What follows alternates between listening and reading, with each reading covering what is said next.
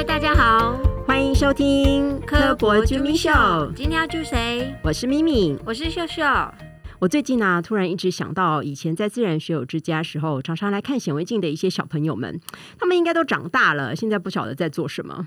哎，我们家小孩也去看过水熊虫，哎，也是在自然学友之家用显微镜观察，而且我发现那显微镜旁边有个鱼缸，他们是不是在观察的时候都用那个鱼缸里面的水啊？对啊，因为那水里面有很多的小生物，而且每次捞都会捞到不同的东西，所以有的小朋友甚至是每个周末都会来。这些肉眼看不到的小生物，真的长得好奇妙，而且好特别，要分辨它们真的很辛苦哎，而且应该要一直盯着显微镜吧。所以我也实在蛮佩服那些可以盯着显微镜看一整个下午的小朋友们。而除了淡水的鱼缸，其实大海里面也有更多更多这种小生物。今天我们邀请了一位每天都在显微镜下分辨这些微小生物的浮游生物专家王凯婷老师。嗨，各位听众，大家好，我是王凯婷。今天很高兴来这边跟大家分享浮游动物有趣的妙妙。凯婷老师啊，那个许多海洋生物其实都用浮游生物来作为食物来源，像蓝鲸也是。那到底什么是浮游生物啊？好，OK，呃，相信呃现场很多的听众也是有这个疑问啊。那浮游生物呢，其实它就是生活在水里面非常微小的一群生物群。你不要小看它哦，它加起来可是比我们地上的生物还多啊，因为它躲在水里面。我们地球上呢最多的。好，生态环境就是水，对不对？嗯，七十帕。嗯，七十 percent，而且呢，它还是三度空间哦。浮游生物里面，除了浮游动物，还有其他的类别喽？哦，多的呢。如果说我们今天统称叫浮游生物，那其实它包含呢动物、植物、细菌、微生物等等的这些呢，都跟我们的生活息息相关哦。所以要多小才会被叫做浮游生物？其实浮游生物呢，它的呃 size 呢，我们是有一个界定的。我们一般都会用呃零点零几 mm 来说，好，一公分就是十 mm，一 mm 呢就是一千 micrometer，好，就是微米。其实浮游动物呢，它小可以小到必须要用呃非常细微的显微镜才看得到。那我们一般呃可以看得到的浮游动物呢，我们分为叫做小型、中型跟巨大浮游动物。举例来说，一般呢我们看的浮游动物，小型浮游动物呢，大概就像比沙粒还小一点点。好像我们在海边玩的沙子小一点点。如果巨大的浮游动物呢，就像水母，它比人还大呢。水母也算是浮游动物哦。嗯，算是的。对，这真的颠覆我想象。真的，我以为浮游生物、浮游动物就是一些很小的，为什么水母也算是？这又是一个非常棒的问题。我们今天科学呢，就有个定义，所谓的浮游，就是说它本身游泳能力弱，所以呢，浮游动物呢，就是指它会随波逐流。或是呢，它游泳能力比较弱的物种，全部都叫做浮游动物。而像鱼类、海龟这一类呢，有游泳能力的，我们就叫做游泳动物。所以这样就能够区隔开来了。我以为水母会游泳，因为我看他那个，对啊，他下面那个，对，而且他感觉他身体不是会这样稍微缩一下，缩一下，对啊，他跟透 Q 一样啊，缩一下，缩一下。呃，不过呢，其实呢，我们一般看到水母游起来好像很漂亮，对不对？对。其实你要想，它或许不是在游呢。它呢，裙摆摆着摆着的时候，它是在吃东西。哦，啊，它是靠那个裙摆那个摆的时候呢，搅动那个水流，啊，让周围的东西呢飘进它的摄食范围内，然后呢，它利用它有毒的触须把它包覆住，就把它吃掉了。好，那当然这也会些许有游泳的功能，不过呢，它的游泳功能是没有那么强的。哦，所以基本上它还是只能随波逐流就对了。呃，大概来讲是这个样子。哦，就是没办法对抗海流的这种，就都算浮游。对，都算是浮游，或是游泳能力比较弱的。所以说，我们今天有时候，比如说在啊淡水，好在那个稻田里面，对不对？会看到一点一点小东西，然后它的游泳形状可能是螺旋状，好，或是之字形。啊，或是飘啊飘啊，那些都算。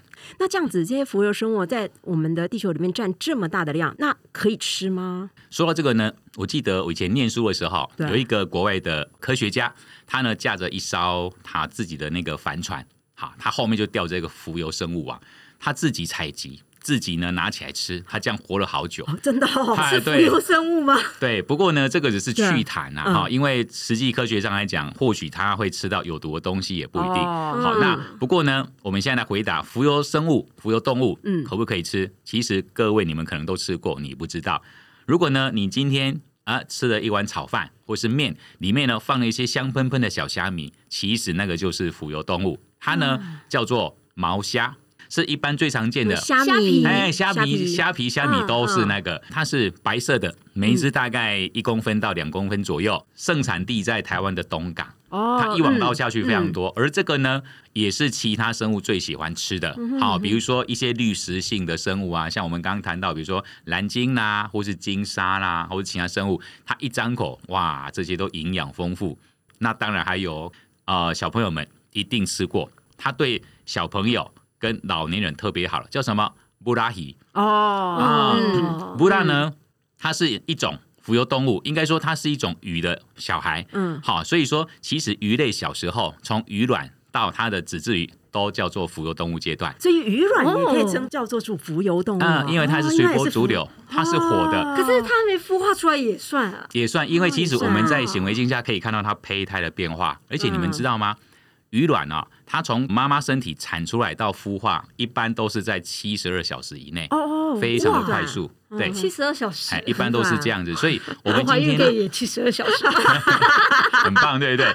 所以说，我们今天在监测的时候呢，如果今天水体里面看到一大堆的鱼卵，就大概知道说，哎，我们可以判断这里可能是这个鱼的产卵场嗯或是孵育场，因为嗯七十二小时你飘不了多远。嗯嗯哦 OK，哦那所以它们有季节性的，而且呢，不要小看鱼卵哦，它有大有小，嗯嗯，哇，看到我们头昏眼花的，因为鱼卵是非常难辨识的，嗯不过也是可以辨识出来了。好，它有圆形啦，有长梭形啦，然后还有水滴形、葡萄形，什么形都有。好，所以一般的布拉呢，哦，它从卵我们就认识它了。好，所以说其实有时候我会开玩笑讲说，啊，其实我这辈子哈，我的朋友最多了。为什么？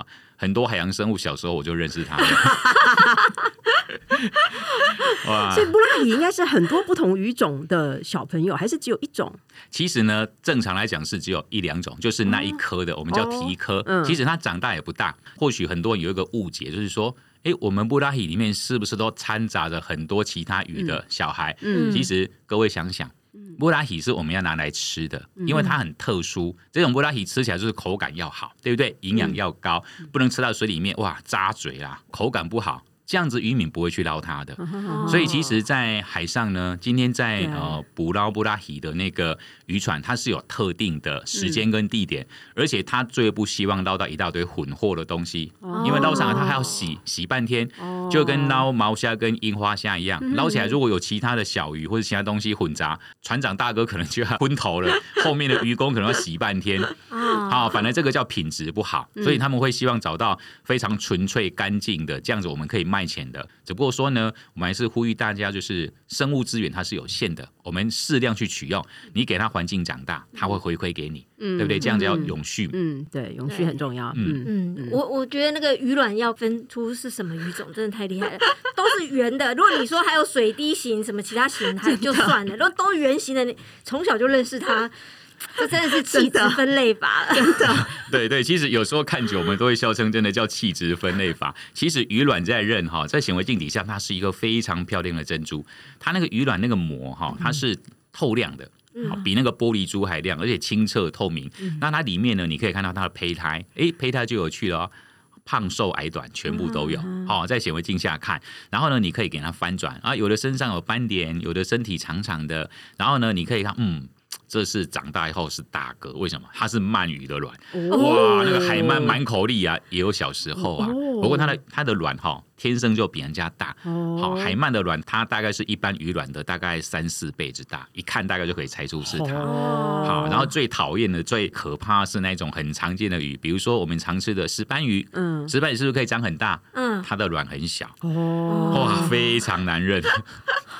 这真的眼力要很好才行，真的真的。哎，其那其实不是眼力，是心脏要很好，为什么？肝也要很好，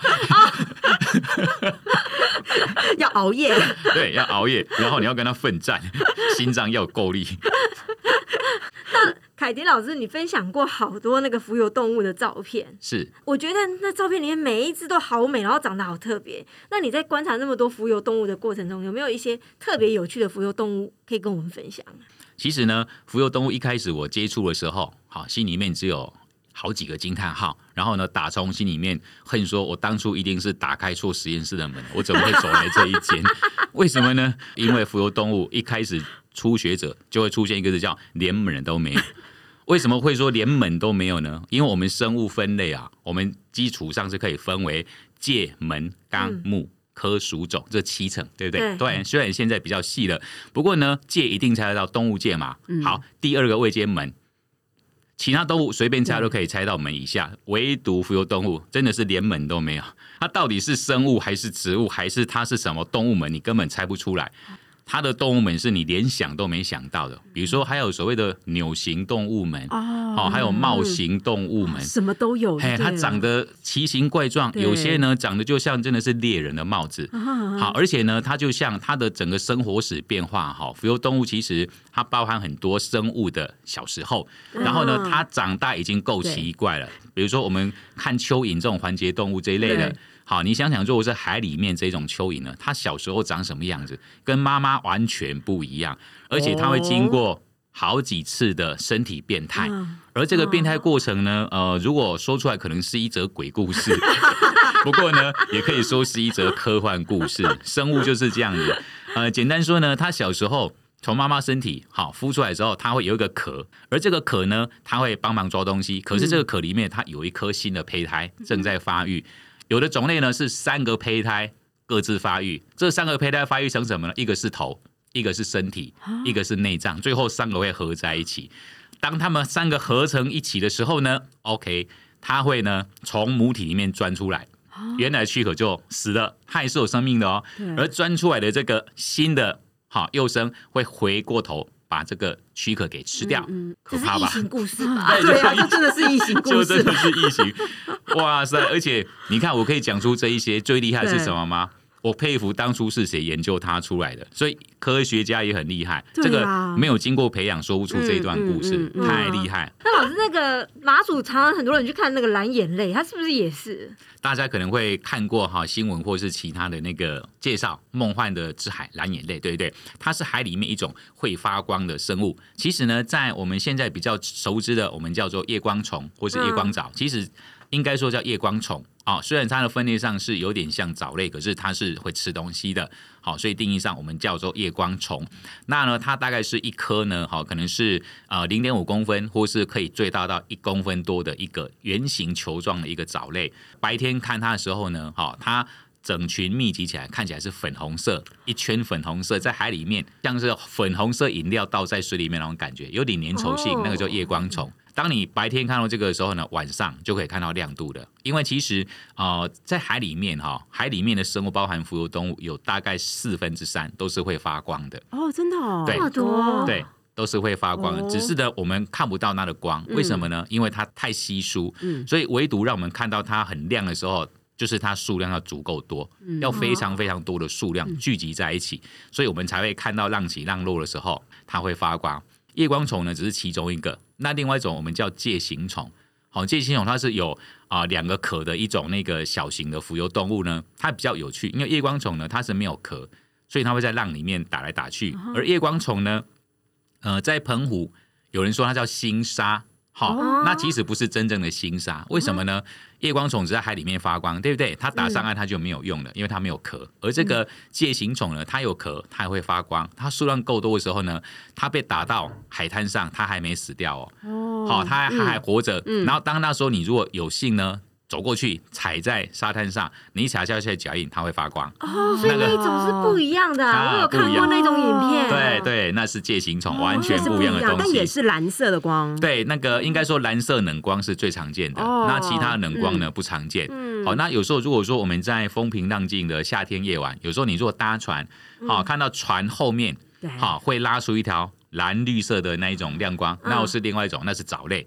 好，我们叫嘿夜光泥甲藻。而这个还有一个非常传奇的故事，据说在二次大战的时候，有一艘那个美国的那个飞机啊，它在回程过程中呢，飞机受损，没有办法找到母舰在哪里，因为它的导航器都坏掉了，怎么办？茫茫大海在太平洋上，只能够等到说油料用完就坠机了。然后他正不晓得怎么办的时候呢，他说：“好吧，那我就。”尽量好把那个飞机飞低空一点，好看看有没有什么痕迹。结果呢，哎，竟然飞得够低的时候，他竟然发现海面上有一条蓝绿色的那一种波浪带一直朝前，他顺着这个波浪带找，竟然找到他的母舰，哇，非常的有趣的故事。对，真的是跑道跑道灯，灯，嗯，对啊为什么它会在顺着船后面？是因为海流那个水流的扰动吗？对，就是这样。因为他们平常是不发光的，他们生物发光是为了要防御，或是叫做互相伤害，对不对？你吃我，我就 这真的是这样子哦。你知道他们生物演化机制哈？比如说，他们都是浮游动物，浮游动物一般来讲就是基础生产者，可能就是会被吃掉，对不对？所以呢，他们研发出一个机制，没关系，我很柔弱，可是呢，我可以跟你同归于尽，所以呢，会吃它，包含说小鱼、小虾，对不对？所以你今天把它吃进去的时候。OK，它就发光给你看。结果呢，本来透明隐身的小虾，因为吃了夜光虫，它也被照亮了。啊，照亮的时候，他可能他本来找到一个受害者，结果夜光虫害他变成他是下一个受害者。那戒心虫更厉害，戒心虫它会喷出荧光色的物质，也就是说你还没吃到，我先把你喷亮，说不定你会被先被别人吃掉。我先照亮你，让别人吃掉。哎，是是，我去马祖看过那个蓝眼泪，那时候是啊，是当地人吗？还是说是是什么人？就说浪打来，他们会吓到，会吓一跳，然后就会亮。那时候人家是这样跟我讲。呃，也可以这样说啦。好，不过其实今天来这里呢，呃，我们要讲真正的科学。其实哈，我刚刚说四分之三的生物在海里面会发光，对不对？那我们是不应该看到它发光的，因为这才叫正常的量。嗯今天夜光虫也好，或是介形虫或其他会发光的东西。当你聚集很多的时候，代表什么？代表说这个地方有问题，嗯它可能是有氧化，嗯对不对？哦所以海里面的灯是谁点亮了？在座的各位，嗯哼因为呢，它需要很多的营养盐才能够大量繁生，对不对？嗯所以呢，我们在座的各位，我们在陆地上，嗯水呢，哦，里面太多营养物质，直接冲到海里面去，这叫什么？来自陆上的水，它点亮了海里的灯啊，哦，哦，所以这是警示，嗯，我们嗯都有对关系。对，老师讲的都好浪漫。明明是警示，才让 却让你有很浪漫的感觉。是灯是我们点亮的，老师刚刚讲到星沙，嗯，是，让我想到我们一般真的在讲的那个星沙，澎湖那种就旁边有刺刺的星沙，它也是很小很小的东西。嗯，是。它也是，我知道它也是一种小生物，对不对？，对，它算是正规的那一种浮游动物之一。好，我们讲到星沙，就是很像星星，有很多小刺。对，它是属于大型的浮游有孔虫。好，那有孔虫为什么叫有孔虫呢？它就是它的壳身上有很多的小孔，这个孔呢用来培养共生藻，就跟珊瑚是一样的。所以呢，啊，它可以呢行光合作用。当它量很多的时候呢，它会被打到沙滩上来，堆积成一颗一颗像啊星星的这个沙滩，我们叫星沙。好，那这个呢，其实星沙也是它在非常早以前就被人类发现运用了。嗯，好，那怎么运用呢？因为一般的有孔虫哈，在海里面是用来做那种地质研究的，然后这种岸边的那个被用来呢当做故事传说浪漫用的啊，所以 你说吧，老师是不是很浪漫？呃，其实今天呢，如果呃有空有机会去海边，男生怎么浪漫呢？你可以不建议打赤脚，不过一定要穿类似夹脚拖的。为什么呢？这个沙滩有没有新沙哈？脚可以感觉出来，因为正常沙子不会扎脚，然后如果有新沙的那个沙子呢，你会觉得稍微刺刺的。好，只有我们学海洋的会知道。好，那你当你发现有这个脚刺刺的时候呢，这个是肉眼看得到的啊，你就要赶快支开旁边的竞争者，然后呢，呃，很浪漫的呢，就是把你的那个呃想要请吐的对象，哎，带到旁边来，然后双手一捧，说你看看。我刚刚呢，为了你好，然后向海神许愿，他赐给我这个星星的沙子。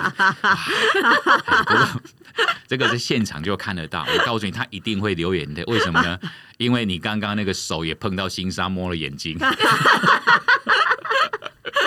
那是痛的眼泪。不过呢，新沙目前来讲哈，其实呃，在有一些地方，哦，比如说日本西表岛那一些，好，他们的新沙是很大量，而且他们有商业开采，好，所以基本上来讲，我们台湾有新沙，好，可是不会去建议，也是也不希望你们去海边采，你们可以拿起来看，然后看完之后呢，还是要放回去。好，我们台湾有新沙的地方，比如说垦丁，嗯好，然后小琉球，好，然后还有那个澎湖。都有新沙，而且它喜欢在珊瑚礁地区。为什么？就好像刚刚说的，它跟珊瑚是大概是一样的生活环境，而且它很近岸。你如果仔细看的话，其实它像星星的形状，非常的漂亮啊。所以下次如果说你抬头想要看流星许愿，一直等不到的话，低下头吧，脚底就有许愿的星星。踩得出来哦，真的可以。哦，哎，这是秘招，就是我我们学出来的那个绝招，而且踩出来一定要，那不会很痛，会稍微扎脚。嗯哈，这个时候就要赶快那个跟旁边的人说，哎，旁边比较好，拿过去。我们没办法啦，老师才行。我也觉得，我觉我也觉得很很怀疑，我真的踩得出来吗？那老师，你刚刚讲到还有一个水母，我记得我今年、呃年初的时候去东部看到好多深茂水母，它是不是应该算世界上最毒的啦？还是还有更毒的？其实哈，我们今天谈浮游动物谈到后来，就是各位要记得哦，其实不要小看这些小东西。好，生茂水母你还看得到，那还不太危险。最厉害、最可怕的水母是在澳洲的。好，那个水母大小呢？它是大概像我们小指头的指甲片这么大而已，非常的小小对，就是这么小。它毒性非常的强烈，而且它完全透明，你根本看不到。所以呢，被它扎到的人太多了。好，这种水母呢，它不定时出现，而且它可怕的是呢，它今天就是会聚集在我们人口。好，比如说我们喜欢去海边游泳，或是呃去沙滩玩水，对不对？那个地方都会碰到这种水母。这种水母呢，其实现在已经被列为重点的监测对象。好，这等于是预警。跟水母比起来，鲨鱼根本不算一回事，对不对？而且它一只水母呢，它可以在零点几秒就置你于死地，哦好，非常的就可以了。对，一只就可以。而且它不是只置你一个于死地，它可以同时间它的毒液量，好那种强度，它可以毒死数十人到数百人，非常可怕。而且呢，水母的毒性，就算你今天有幸。哦，没有当场毙命的话，他后续的那一种呃伤痕也是非常的痛苦，他会让你痛苦几十个小时不会退，那是非常可怕的。所以它有类似，比如说像毒蛇有血清这样子的这种治疗方式吗？没有，没它来不水母及啊！对，而且 现在 所以完全只能够支持疗法这样。嗯，只能够说，其实水母最可怕是它会伤害你的神经系统，哦，还有你的那一种触觉，那个非常的痛。嗯所以它今天光是要保持你的生命迹象就已经非常的麻烦了。很多人可能在痛苦几十小时后还是死亡，好，因为它会攻击，它不断的攻击，嗯它的刺丝包非常的可怕。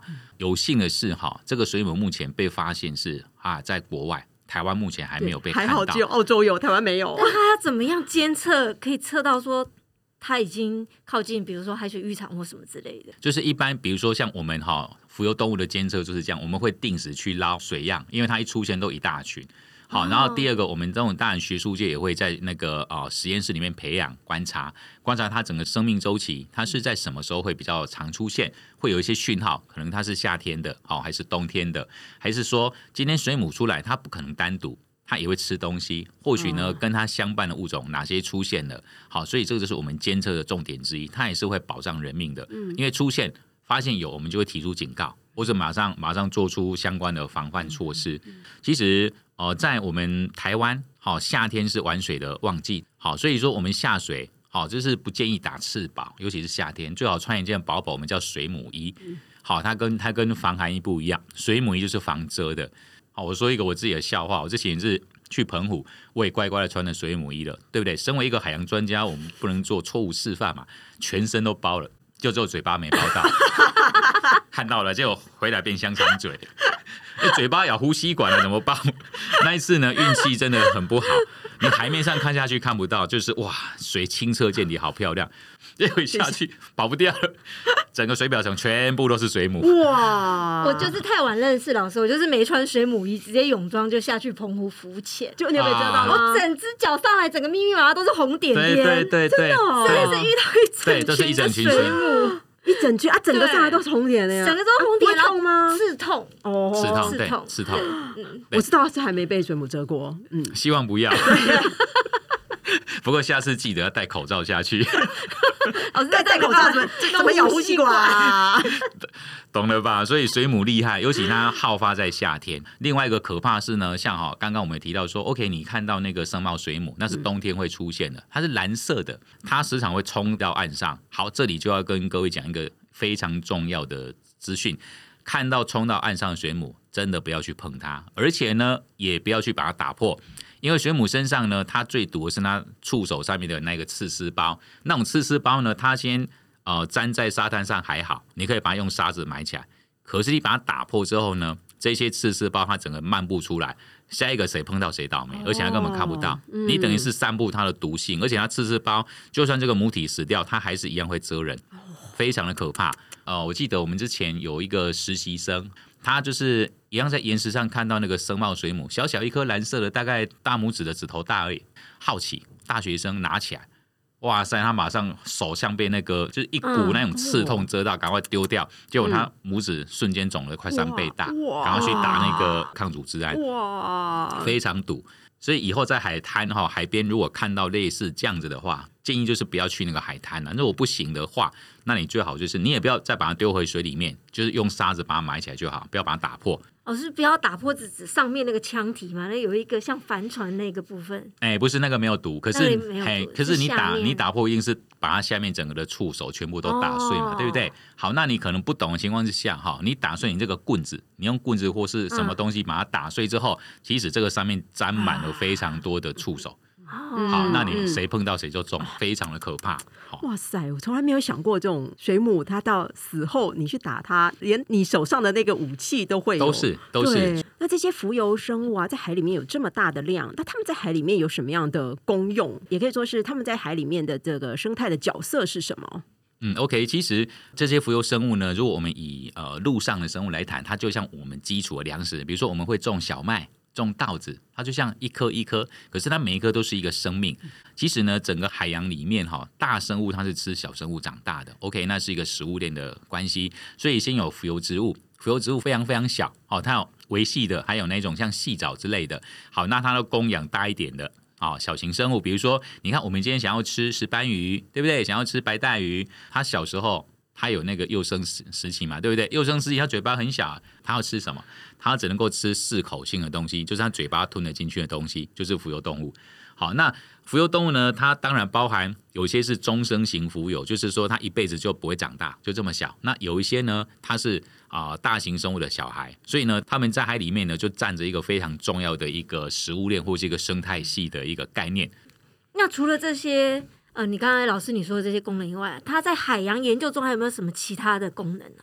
功能就非常有趣的很多个。好，比如说今天我们在看那个全球暖化的变化的时候呢，因为我们早期研究，我们大概已经知道什么生物它会出现在哪些水域，有的是温暖种，有一些是喜欢冷的环境，有一些是躲在深海的浮游动物呢，它们的生命周期很短，所以它呈现的是一个及时性的反应。那你知道它们第一个会随海流漂，然后第二个呢，就是我们学生物的一个很无奈也很有趣的说法，生物哈，他们最厉害对人类提出警讯的方法叫什么？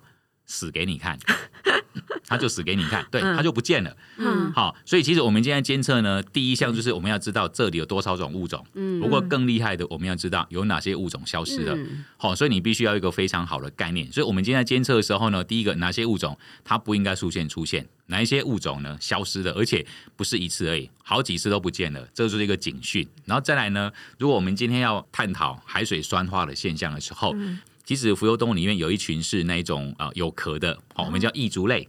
啊，它是有壳的螺类，然后可是它是浮游动物，它的壳非常非常的薄，所以呢，它薄到说它对海水酸化是有敏感度的。哦好就是侵蚀啊，是是是会侵蚀，哦侵蚀它的壳就会坏掉。嗯那这个我们要先研究才能够提出对策，不然的话，最后影响到什么呢？哦，大家以后可能会吃不到牡蛎、螺类，嗯好、还有其他鱼，因为这些酸化已经酸到这些浮游动物都已经受不了的时候，以后的那个鱼卵呢就没办法孵化。好，以后的那一种螺贝类，它的卵也是没办法孵化。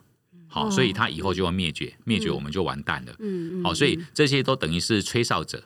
好，那这些海洋的研究呢，我们就是用见微知著的方法，就像我们检查身体，对不对？我们不是看你的外表，我们会抽血呀、看你的数值。好，所以我们今天做浮游动物监测，就像是帮我们地球验血一样。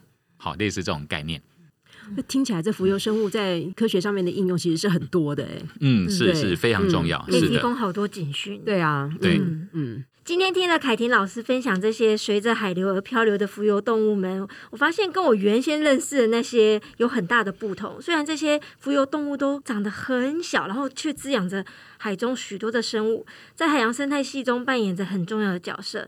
如果大家想要了解它们，凯婷老师有出了一本《浮游动物显微镜下的小宇宙》，大家可以去找来看看哦。我们以海洋为主题的这一季到这边就结束了，敬请期待下一季开播。秀秀，我们下一季要讲什么啊？还不晓得哎，可是刚才老师讲了好多那些动物们的海神话故事，觉得是不是可以来聊一下？大家就敬请期待喽。今天的节目就到这里，别忘了收听完科博 j u m i 秀后，到 Apple Podcast 按赞留言，还有给我们五星评价。除了 Apple Podcast 之外，在 Spotify、Sound On、KKBox 也可以收听到我们的科普 j u m i 秀。今天谢谢凯婷老师，谢谢大家的收听，我是咪咪，我是秀秀，谢谢大家，大家拜拜。好，老师谢谢。耶，放饭了耶，谢谢导这你还演。没吃饭哦，哈？没有啦，我我是开玩笑。我我第一份工作在海参馆，然后我刚去哈，很开心，想说，嗯，我是个学海的专家。第一场哈，叫我去讲那个大洋池，来 各位看，我们后面呢，现在那个冲各位，哦，那个左手边冲啊，那个头上游过来那个是呢，我们的镇馆之宝，为什么呢？因为它咬过好多人的头，到现在还活着。啊，为什么它可以那个咬过那么多人的头，它现在活着？因为它是保育类。所以我一设个志向，我在海参馆之后，我重重写我的那个国小作文对。人家小学生想，我长大要当总统、当科学家，嗯以后要写我长大要当保育类。我刚才鱼会认人哦，嗯之前我们带个主持人下去，然后潜水拍一集对，一进去就头就肿一包出来，一看就是他养的。啊，真的。啊，认人呢？啊，我们全身包成这样，你还认得出来？说哇塞，鱼太厉害了！这个之前科学家想说鱼很笨，有没有？记忆只有三秒，说是人记忆只有三秒，那个骗那个鱼会认人，那会记仇。少年呢？啊，你这什么？我都要打，甲阮孙仔讲这什么龟？绿蜥龟呢？啊，讲台语我听无啦。然后，然后旁边就阿公吼，他就很听。哎，无啦，猪啊，甲你讲啊，迄少年你讲我听一个青丝龟，你知不对？甲你孙仔讲青丝龟，我绿蜥龟个青丝龟，好了也行。再加上打光，嗯哼，好，对不对？你看像像两位漂亮的的那个女性，打光打得好，你就是林志玲；打光打不好，还变阿 B 伯。这也是我在媒体学到的。你像那个我去媒体摄影棚哦，那个天花板十八台十几盏，哇塞！你我告诉你，月球环面都都造成像那个了啦，像溜冰场那片，你知道？我天，原来是这样骗人的。